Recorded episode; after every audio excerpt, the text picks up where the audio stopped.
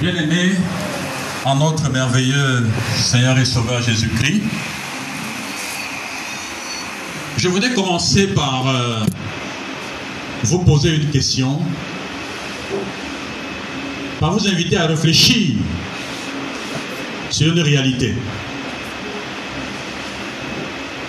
Est-ce que vous pensez souvent à Dieu?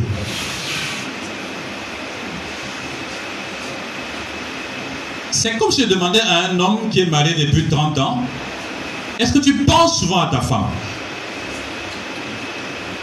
Ou bien une femme, est-ce que tu penses souvent à ton mari?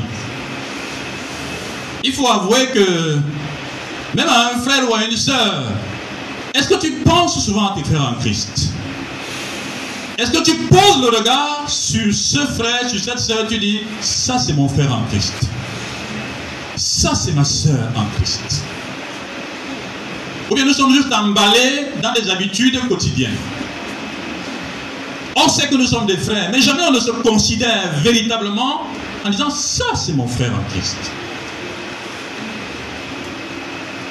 Et la grande question c'est est-ce que nous pensons à Dieu dans ce sens-là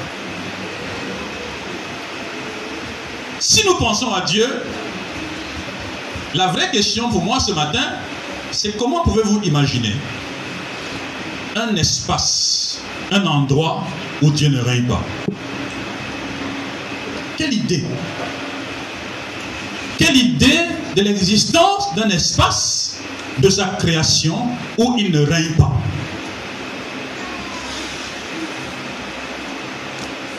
Si Dieu a un endroit où il ne règne pas, c'est comme s'il était impuissant. C'est comme s'il n'est pas tout puissant. C'est comme si les gens sur qui ne règne pas ont le droit de le défier impunément. Est-ce que vous imaginez un espace où Dieu ne règne pas? Les textes comme ce que je vais aborder ce matin,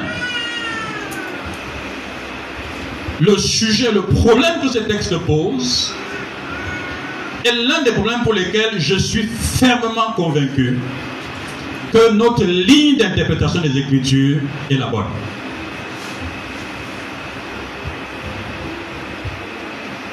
Quand je rencontre des textes comme ceci, je dis Seigneur, je te bénis. Parce qu'il n'y a pas une autre façon d'aborder ce texte, sinon de mentir.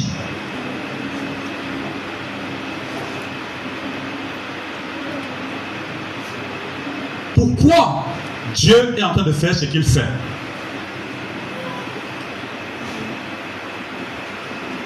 Après nous avoir adressé ces salutations, en Éphésiens 1, verset 1 à 2, par l'entremise de l'apôtre Paul, son messager, notre Père céleste, nous assure en Éphésiens 1, verset 3, qu'en Christ, nous avons toute forme de richesse. Et donc, il est important de rester chez nous. Et il se plaît ensuite, à partir du verset 4, à nous raconter en bon père les motivations et les buts de notre conception et de notre naissance en Éphésiens 1, verset 4 à 6. En cela, il nous parle de deux opérations qui convergent, mais au but différent l'élection et la prédestination. Le texte de ce matin, faisant suite aux trois premiers, va de 7 à 10 du chapitre 1. Et nous aborderons le sujet du mystère de la volonté de Dieu. Nous parlerons ce matin du mystère de la volonté de Dieu. Ce que je pourrais intituler la portée de l'obéissance. Mais le sujet qu'on va traiter ce matin, c'est le mystère de la volonté de Dieu.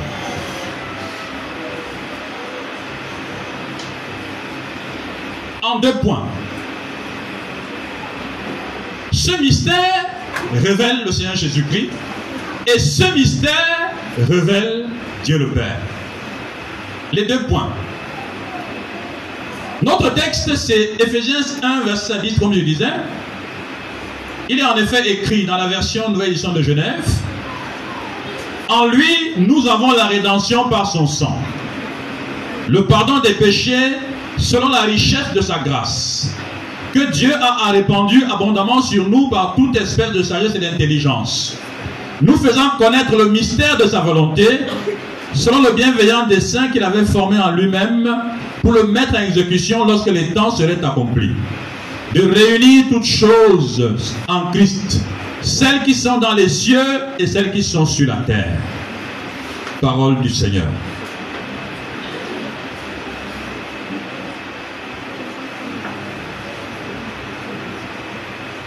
Le mystère de la volonté de Dieu apparaît au verset 9. Nous faisons connaître le mystère de sa volonté. Mais qu'est-ce que le mystère de sa volonté? De quoi est-il question?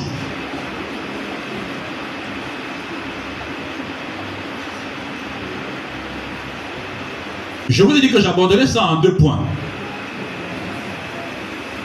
Le mystère en question révèle le Seigneur Jésus-Christ. Dans les versets 8 et 9, le verset 7 finit en disant, selon la richesse de sa grâce, que Dieu a répandu abondamment sur nous par toute espèce de sagesse et d'intelligence, nous faisant connaître le mystère de sa volonté. Je m'arrête là. À regarder cet extrait, on voit très bien que le mystère de la volonté de Dieu témoigne que Dieu a répandu abondamment sur nous sa grâce par toute espèce de sagesse et d'intelligence.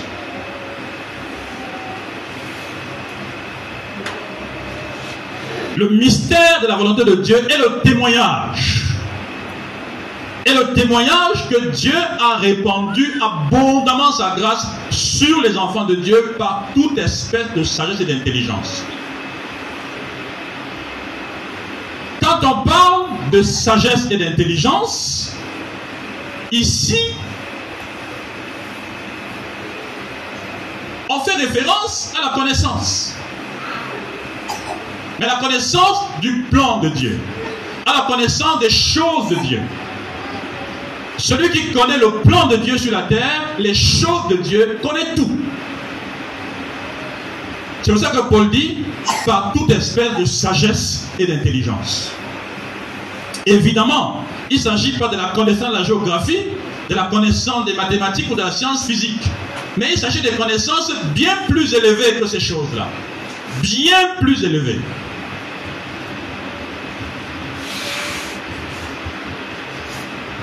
La connaissance de ce mystère, disais-je, montre que les enfants de Dieu sont remplis de sagesse et de connaissance.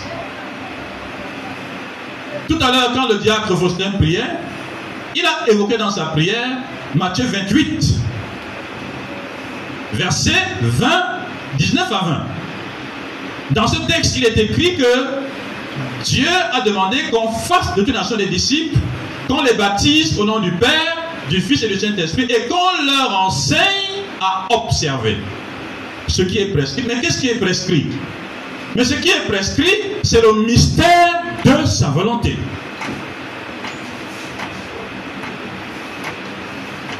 Je continue à insister sur cette expression, parce que tout à l'heure, quand on va rentrer à l'intérieur, on va pouvoir saisir très bien de quoi il est question. Ce n'est même pas la peine de différer. Regardez le verset 10.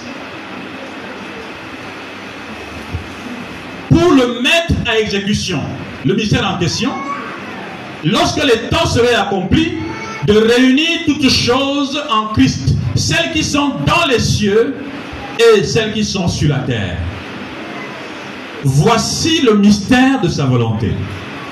Réunir les choses qui sont dans le ciel et sur la terre en Jésus-Christ.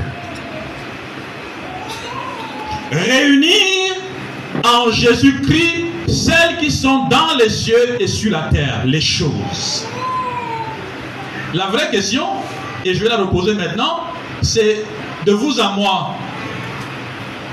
Dans quel intérêt Dieu avait-il besoin de réunir toutes choses en Christ? Pourquoi c'était nécessaire?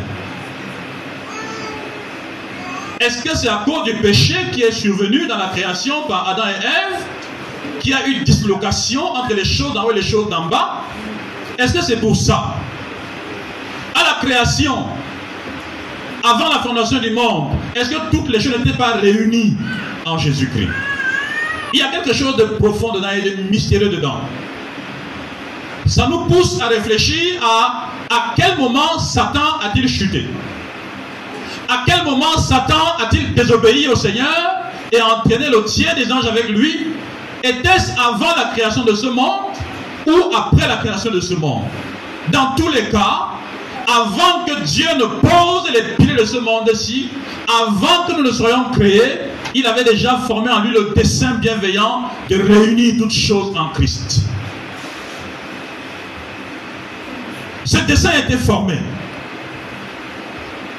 Je voudrais que vous voyez, bien aimé, dans ces quelques mots, dans cette doctrine, un puissant soulagement pour marcher dans la sérénité. Que vous sachiez avec les pieds sur quelque chose de solide. Nous ne sommes pas ici parce que nous sommes sur quelque chose de poreux. L'Église est assemblée sur la base d'un projet qui a été solidement pensé réunir toutes choses en Jésus-Christ. C'est pourquoi je disais tout à l'heure que des textes comme ceux-ci sont la preuve, sont la preuve sans conteste que notre ligne d'interprétation est la bonne. C'est-à-dire que tout ce que Dieu fait, il le fait pour sa gloire. Dans le processus de réunification de toutes choses en Jésus-Christ, il se révèle. Il se révèle comme étant sage, comme étant grand, comme étant puissant, comme étant tout puissant. Il se révèle dans le processus. Il se fait connaître dans le processus afin que toute la gloire lui soit donnée. Dans ton péché, Dieu se glorifie.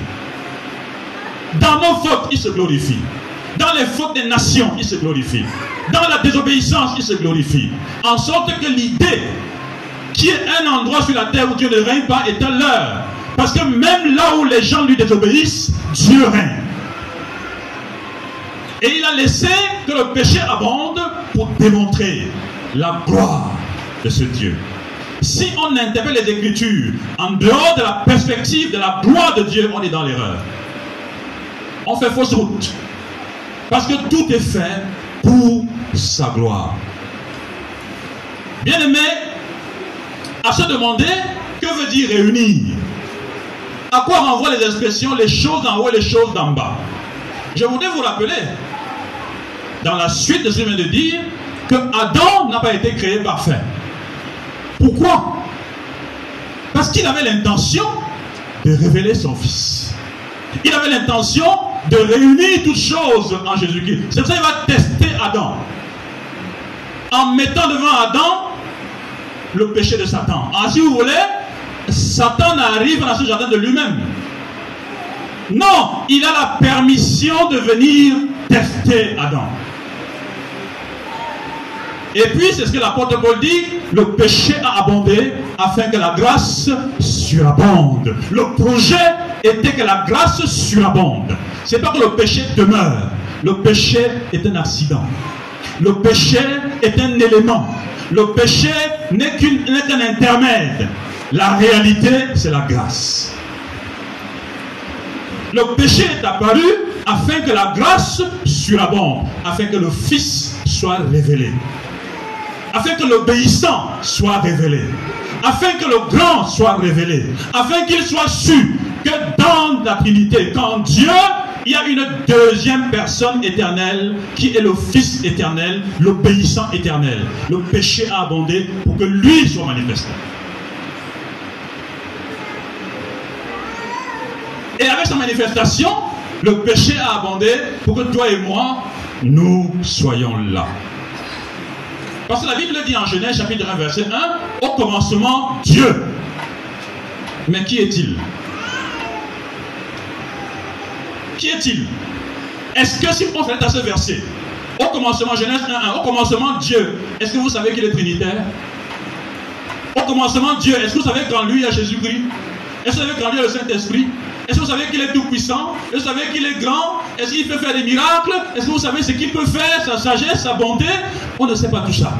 Au commencement, Dieu. Si on s'arrête là, on n'a rien. Mais le projet, c'est que le Dieu là, toute la suite des Écritures vont nous dire qui il est. C'est pourquoi moi je divise la Bible en deux parties. Genèse 1, 1a et Genèse 1, B jusqu'à Apocalypse. Vous me suivez? Ça c'est mon regard. Genèse 1, 1a. Au commencement, Dieu en tout. La suite répond à la question, qui est ce Dieu-là? Tout ce qu'il y a par la suite, c'est la réponse à la question. Les histoires qui sont racontées dans Juge, dans Genèse, dans la suite de Genèse avec les Jacob, les Abraham, euh, avec l'Exode, avec Juge et tout ça là, ils sont en train de répondre à la question qui est le Dieu dont on a parlé en Genèse 1, verset 1. Vous comprenez que le mystère de la dont on parle ici réunit toutes choses en Christ et révèle et le témoignage que Dieu a répandu sur nous avec abondance, beaucoup de sagesse et d'intelligence. Ce Christ-là, qui va être révélé, ce Christ-là, qui va réaliser Adam, ce Christ qui va être celui par qui la grâce va surabonder, ce Christ qui va permettre de bien saisir qui est Dieu. Jean chapitre 1 verset 18 dit, Personne n'a jamais vu Dieu. Mais celui qui est dans le sein du Père est celui qui l'a fait connaître. Le texte dit au verset 7 qu'en Jésus-Christ se trouve la rédemption et la rémission des péchés. En lui se trouve le rachat de nos âmes. En lui se trouve le pardon de nos péchés. Restons une minute sur ce, sur ce verset-là. Nous avons la rédemption par son sang. Le rachat est effectué en vertu du sang de Jésus-Christ. N'eût été le sang qui a coulé, n'eût été la crucifixion, il n'y aurait pas la rédemption.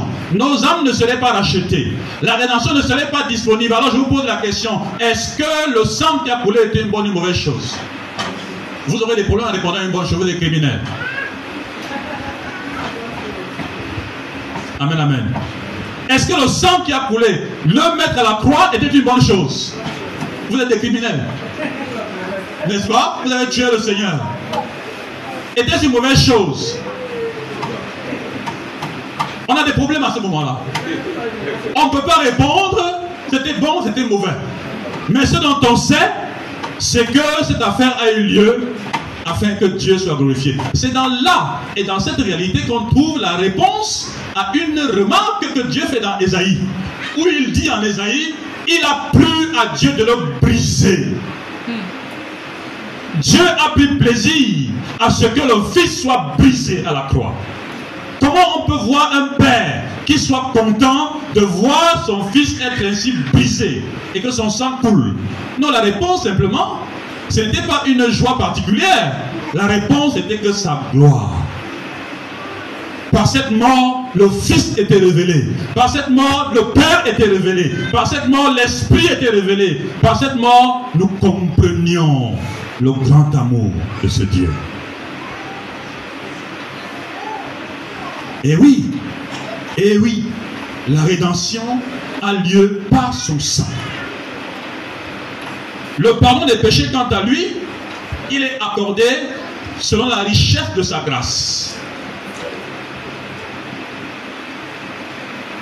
Bien aimé, la prédestination qu'on a vue la semaine passée consistait à faire de nous des enfants de Dieu par adoption.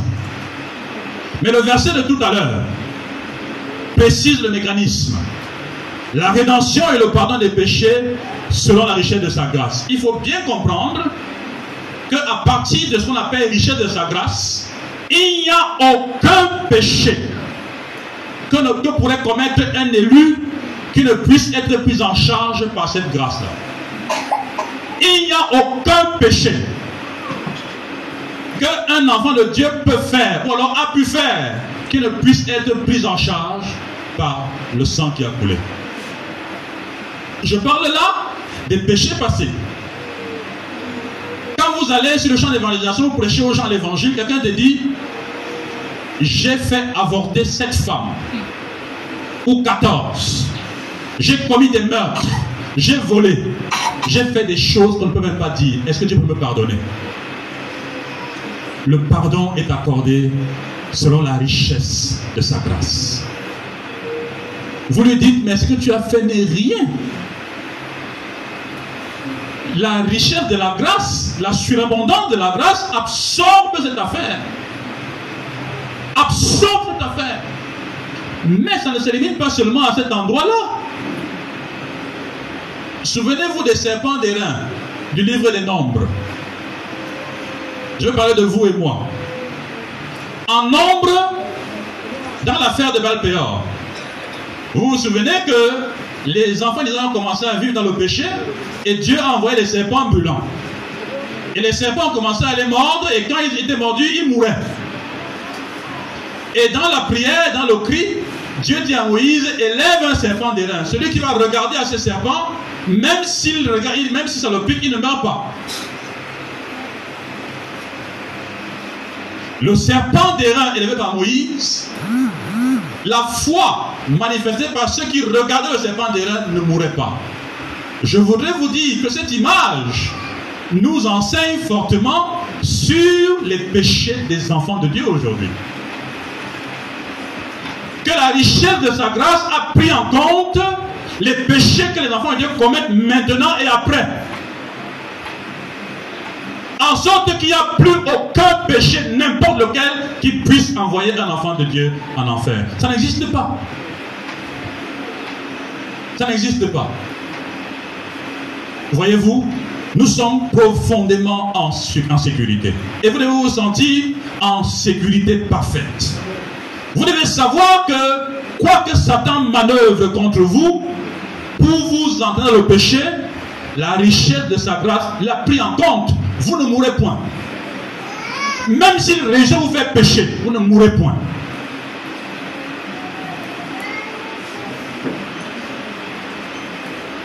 Il y en a qui ont peur pour leur piété. Ils disent, hé, hey, pasteur, c'est comment là? Même si je ne vais pas mourir,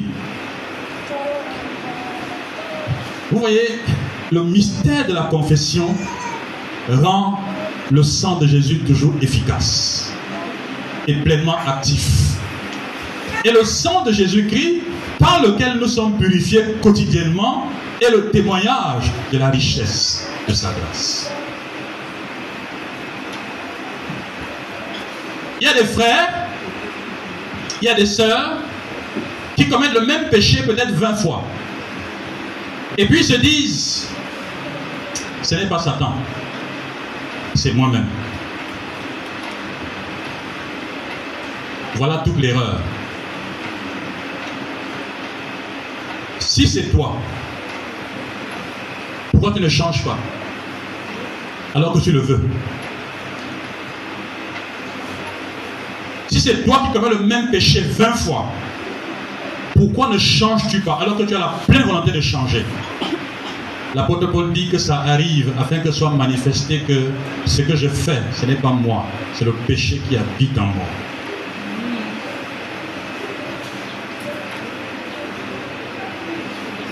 Et même quand ces choses apparaissent, il faut être bien convaincu que nous ne sommes pas sauvés sur la base de nos incapacités. Mais nous sommes sauvés sur la base de ce que le pardon nous a accordé de la richesse de sa grâce. Quelqu'un me dira, effectivement, mais pasteur, cette bénédiction nous entraîne peut-être à pécher, à nous complaire dans le péché. Mais je lui répondrai simplement ceci. Reconsidère les buts de l'élection et de la prédestination. Je lui dirai, reconsidère et repose-toi la question sur les buts de Dieu en nous rapprochant. Quand Dieu nous a sauvés, c'est pour nous faire quoi? Des pécheurs ou des gens saints? Et s'il te dit que la grâce, le pardon qu'il t'accorde a pris en compte tes péchés passés, présents et futurs, quel est ton problème? Pourquoi ne crois-tu pas à ça? Effectivement, ce genre de pensée signifie simplement que la personne en question vit avec la pensée qu'il mérite le salut. Vit avec la pensée qui mérite le salut. Ou alors, ça voudrait dire que la personne en question veut vivre selon les désirs de sa chair. et ne connaît pas le Seigneur. Et je voudrais sur ce point nous encourager encore à examiner bien nos cœurs, chacun pour sa part. À examiner très bien les penchants de nos cœurs. Dans quel sens est-ce que nos désirs se dirigent? Dans quel sens est-ce que les penchants de notre cœur nous entraînent? Est-ce que c'est vers Dieu et son Christ et vers les choses d'en haut Ou alors est-ce que c'est vers l'homme, Satan et les choses d'en bas? Dans quel sens les penchants de, penchants de nos cœurs se tournent-elles? Dans quel sens? Il faut bien examiner cette affaire. À ce moment-là, on saura si manifestement nous avons la base du pardon par la grâce et la richesse de la grâce. Nous devons décourager toujours fortement la dernière direction. Décourager toujours les penchants qui nous mènent vers les choses d'en bas, vers Satan et les choses de la terre. Décourager systématiquement ces choses, mais encourager fortement tout ce qui nous conduit vers le Seigneur. Le chrétien doit maintenir la radicalité. Le chrétien doit maintenir, être, il doit rester radical. Quand il se rend compte que son cœur aime les choses de ce monde tellement, il est en danger de mort. Il est en danger pour faire naufrage. Satan a entendu lui voler sa vie, lui voler ses bénédictions, lui voler sa sérénité, lui voler sa paix, lui voler sa tranquillité. Pour le mettre dans la confusion, c'est important qu'il se reprenne et qu'il reparte vers les choses d'en haut. Le chrétien est un homme qui reste toujours sous perfusion. Tant que nous sommes sur terre, nous sommes dépendants de la Bible. Les paroles que je vous ai dites sont esprit et vie. La chair ne sert de rien.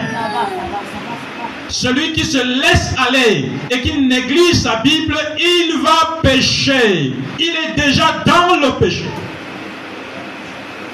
Parce que les paroles que le Seigneur dit sont esprit et vie. C'est elle qui nous vivifie. La chair ne sert à rien. Il dit bien rien du tout.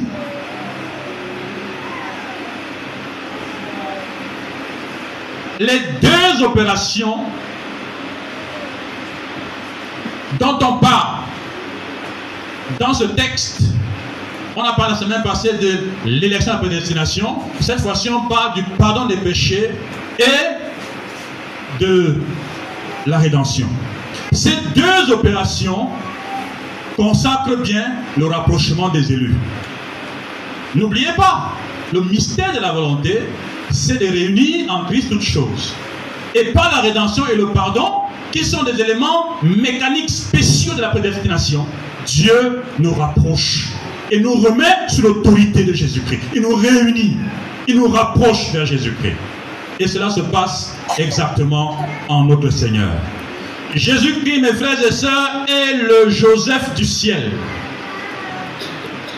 Il est le Joseph du ciel. Joseph est entré en Égypte par la petite porte. Jésus est entré dans ce monde par la crèche. Joseph a connu la prison. Jésus a connu la mort.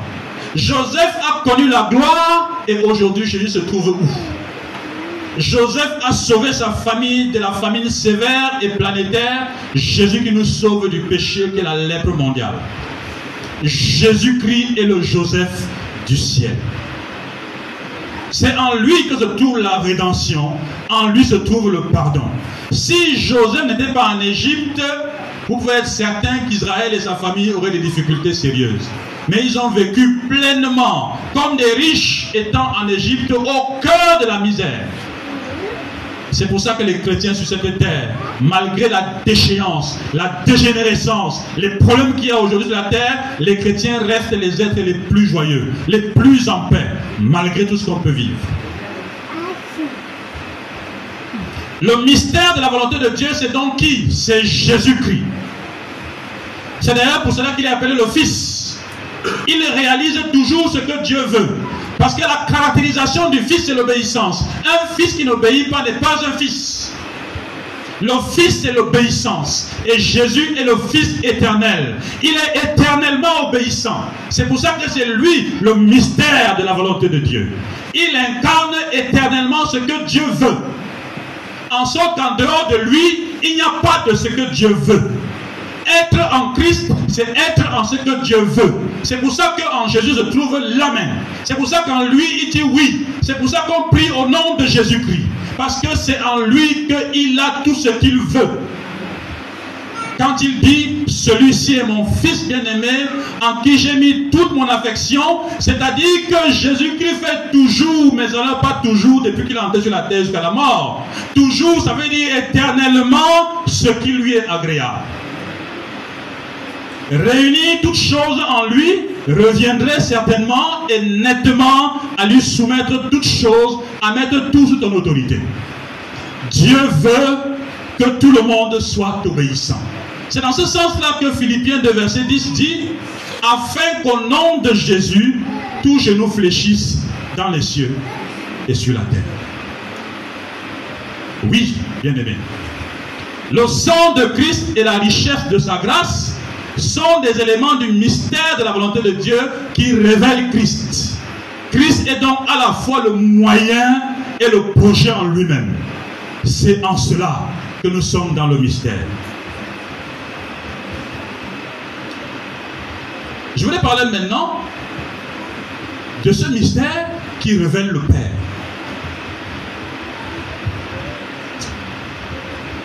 Oui, parce que les versets 9 à 10, on voit bien que dans ces versets, c'est le Père qui a répandu abondamment sur nous sa grâce par toute espèce de sagesse d'intelligence. On voit que c'est le Père qui nous a fait connaître le mystère de sa volonté. On voit que c'est le Père qui avait formé en lui-même le bienveillant dessein de réunir toutes choses en Christ. On voit bien que le Père a prévu d'exécuter ce dessein lorsque le temps serait accompli. Le temps serait accompli, c'est quand? Ce n'est pas forcément maintenant. C'est le millénium d'abord, et puis c'est la félicité ensuite. Parce que pour l'instant, nous avons encore des espaces où des gens se promènent et insultent Dieu. Mais bientôt, lorsque le temps serait accompli, aucun homme ne s'avisera plus jamais de sa vie de lever la main vers Dieu en disant des choses sans valeur. Aucun être humain ne le fera plus. Dieu le Père est un Dieu qui fait des projets et planifie leur exécution. Son projet était donc celui de réunir toutes choses en Jésus-Christ, je répète encore, celles qui sont dans les cieux et sur la terre. Nous voulons bénir notre Dieu pour sa grande force et sa grande patience à supporter les offenses. Comment accepter que le Dieu Tout-Puissant ne règne pas partout, ne règne pas sur toute sa création, sa grande bonté? Christ est non seulement le Joseph du ciel, mais aussi, de par notre Père, il est le refuge des pécheurs. Il n'est pas qu'un refuge.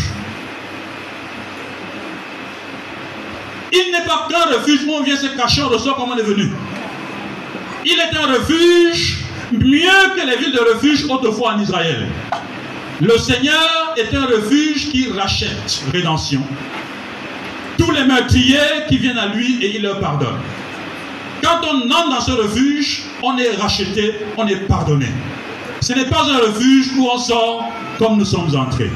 Le mystère de la volonté de notre Père céleste serait donc de retrouver en Christ notre Seigneur sur la création entière son autorité. C'est ça. Et c'est en cela qu'on comprend la prière que le Seigneur nous a prescrite. Que ta volonté soit faite sur la terre, les choses d'en haut, comme au ciel, les choses d'en bas. Et c'est là que cette prière va trouver son plein accomplissement. Dieu a voulu que l'Église prie cette prière de cette manière, cherche de cette manière pendant des millénaires. Mais cette prière sera exaucée dans ces situations. Bien aimé, en conclusion, je voudrais finir par une prière. Parce que pour moi, en lisant toutes ces choses, en comprenant ces choses, je me dis la seule issue pour moi, c'est de m'humilier et dire Seigneur, sois adoré. Prions ensemble. Béni sois-tu, Père, parce que Christ notre Seigneur est le grand enjeu. Il est manifestement l'ultime recours. Lui seul a su t'obéir et il t'a parfaitement obéi. Tu as prévu de t'obtenir un peuple obéissant en nous élisant en lui, en nous prédestinant à être saints, des enfants par adoption. Pour cela, tu as mis en notre Seigneur la rédemption et le pardon des péchés des hommes. Nous disons gloire à toi, grand Dieu, gloire à toi, merveilleux Seigneur. Loué sois-tu pour ta grande force? Quelqu'un d'autre à ta place aurait déjà exterminé l'univers et tu en as le pouvoir. Mais de voir pendant des siècles et des décades des générations d'hommes et de femmes se moquer de toi par la parole et par les écrits, de voir les hommes de toute langue et de toute tribu sous le soleil sophistiquer l'adoration des créatures et du Créateur, Seigneur, tu es, tu n'es pas encore lassé de voir l'égoïsme érigé en mode de vie pendant des millénaires. De gens qui vivent quotidiennement dans le mensonge ostentatoire et l'arrogance. Et pourtant, tu continues à leur faire du bien sur cette terre. De voir des communautés entières d'êtres vivants où tu ne règnes pas et qui s'organisent pour ne pas t'adorer relève d'une force que toi seul peux déployer. Tu es Dieu, notre Dieu. Et tu es grand. Nous te disons ce jour que nous t'adorons et nous voulons toujours t'adorer. Merci parce qu'en nous tu as trouvé l'obéissance et tu as voulu que nous soyons comme ton Fils. C'est en son nom béni. Au nom de Jésus-Christ que nous te disons merci. Amen.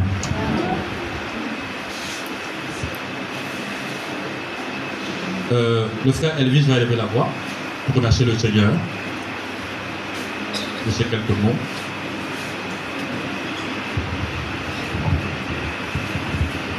Notre Père et notre Dieu, nous voulons te rendre grâce et exprimer notre reconnaissance pour le projet bienveillant dont toi-même, Seigneur, tu t'appliques, Père éternel, à pouvoir l'accomplir, Seigneur, avec nous. Nous te sommes reconnaissants, notre Dieu, pour nous avoir choisis. Nous te sommes reconnaissants pour ton Esprit Saint que tu as mis, Seigneur éternel, en chacun d'entre nous. Nous te bénissons, notre Dieu, pour la précision, Seigneur, dans laquelle tu conduis notre vie par ton esprit. Et nous te disons merci. Merci parce qu'en ce jour, Seigneur, tu nous as donné de comprendre, oh Dieu, que nous sommes, Seigneur éternel, sur le solide roc et que nous devons, Seigneur, avancer sur ce chemin sans crainte parce que toi-même, notre Dieu, tu es à la manœuvre. Toi-même, Seigneur, tu tiens, Père éternel, les commandes pour pouvoir, oh Dieu, nous donner de parvenir ce jour saint et irréprochable au trône de ta grâce. Merci encore, notre Père, parce que tu viens, Seigneur éternel, nous encourager.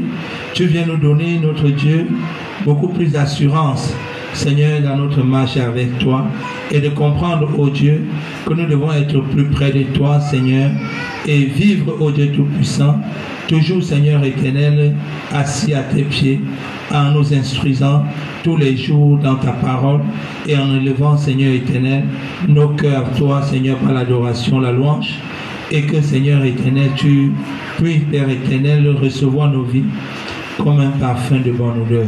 Que toute la gloire, notre Dieu, notre Père, te revient, Seigneur, toi, qui nous a encore bénis, Seigneur, en ce jour, par tes paroles, au nom de Jésus-Christ. Amen. Euh, notre sœur Elisabeth va élever la voix pour recommander au Seigneur les enfants qui vont venir euh, exprimer devant le Seigneur des paroles de louange. Notre Père et notre Dieu, nous te recommandons les enfants de